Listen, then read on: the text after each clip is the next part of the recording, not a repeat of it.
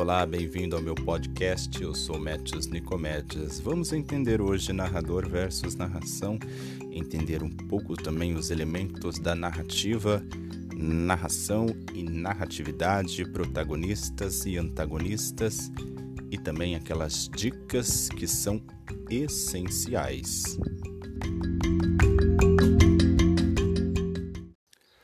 Olha só, narração e narratividade. Em nosso cotidiano encontramos textos narrativos. Contamos ou ouvimos histórias o tempo todo. Mas os textos que não pertencem ao campo da ficção não são considerados narração, pois essas não têm como objetivo envolver o leitor pela trama, pelo conflito. Podemos dizer que nestes relatos há narratividade que quer dizer o modo de ser da narração. Bom, a diferença é: a narração é um tipo de texto que relata uma história real, fictícia ou mescla, mescla dados reais e imaginários. Já o texto narrativo apresenta personagens que atuam em um tempo e um espaço organizados por uma narração feita por um narrador. Tudo na narrativa, vai depender do narrador, da voz que irá contar essa história. Já o protagonistas e antagonista, a narrativa é centrada no conflito vívido pelos personagens. Diante disso, a importância dos personagens na construção do texto é evidente. Podemos dizer que existe um protagonista, que é o personagem principal, e um antagonista, personagem que atua contra o protagonista impedindo de alcançar seus objetivos. Há também os adjuvantes ou coadjuvantes. Esses são personagens secundários que também exercem papéis fundamentais na história.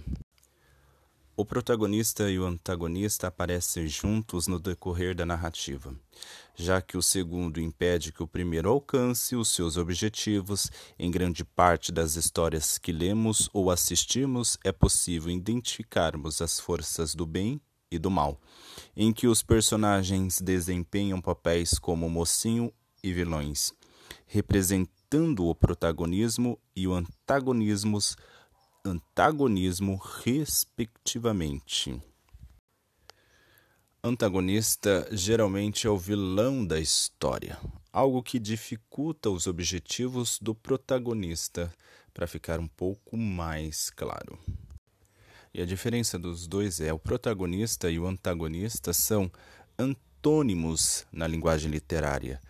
E nos mais variados gêneros onde podemos encontrar personagens o primeiro é o personagem principal de uma narração, em torno do qual a história é desenvolvida. O segundo se contrapõe ao protagonista, mas nem sempre está presente nos enredos. Bom, e os elementos da narrativa são foco narrativo na primeira e na terceira pessoa, personagens protagonista, antagonista e coadjuvante. O narrador, o narrador personagem e o narrador observador. Tempo cronológico e psicológico. E o espaço. A narração consiste em arranjar uma sequência de na qual os personagens se movimentam num determinado espaço à medida que o tempo passa. O texto narrativo é baseado na ação que envolve personagens, tempo, espaço e conflito. Seus elementos são sempre o narrador, o enredo, os personagens, o espaço e o tempo. Chegou a hora daquela dica essencial. Anotem aí. São três sequências. Quem fala, fala o que e o objetivo. E nessas três sequências tem camadas de narração, descrição e dissertação. Vamos entender cada uma delas. Na quem fala, na narração é o narrador, na descrição é o observador, na dissertação é o argumentador. Fala o que? Na narração são as ações e os acontecimentos. Na descrição, são seres, objetos, cenas, processos. Na dissertação, são argumentos, conceitos e definições. E no objetivo? Na narração, aquele que relata.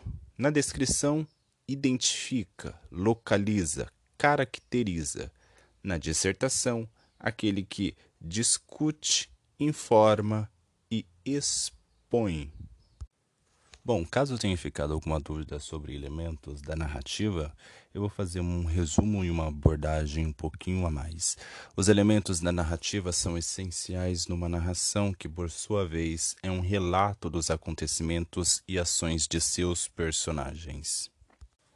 O enredo é o tema ou assunto da história que pode ser contada de maneira linear ou não linear também o enredo psicológico focado nos personagens, nos pensamentos dos personagens.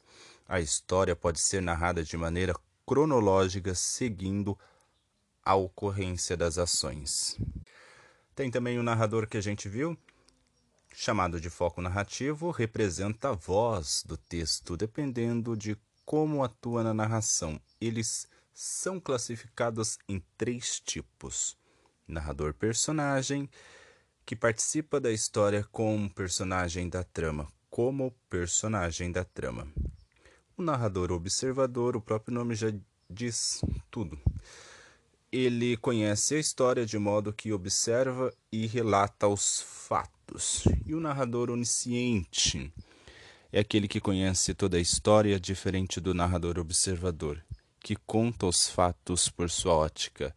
Esse sabe sobre tudo sobre os personagens, inclusive seus pensamentos e ideias. Importante frisar que a voz do texto não representa a voz do, do autor do texto.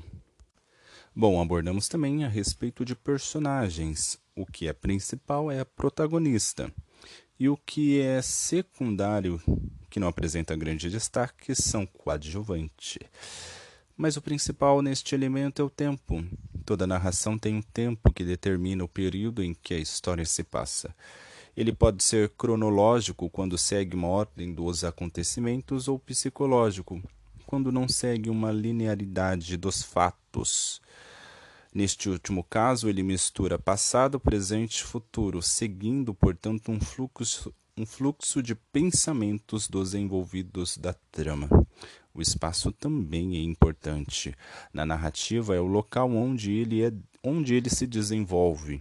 Ele pode ser físico ou psicológico. O espaço físico é uma cidade, uma fazenda, uma praia. Já o psicológico é o ambiente interior de um personagem. Ou seja, não há um espaço físico que seja revelado. Portanto, neste caso, a história é narrada num fluxo de pensamento de sentimentos.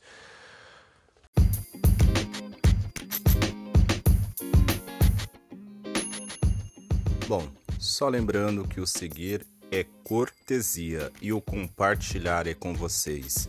Eu sou Matthews Nicomédias e este foi o meu podcast.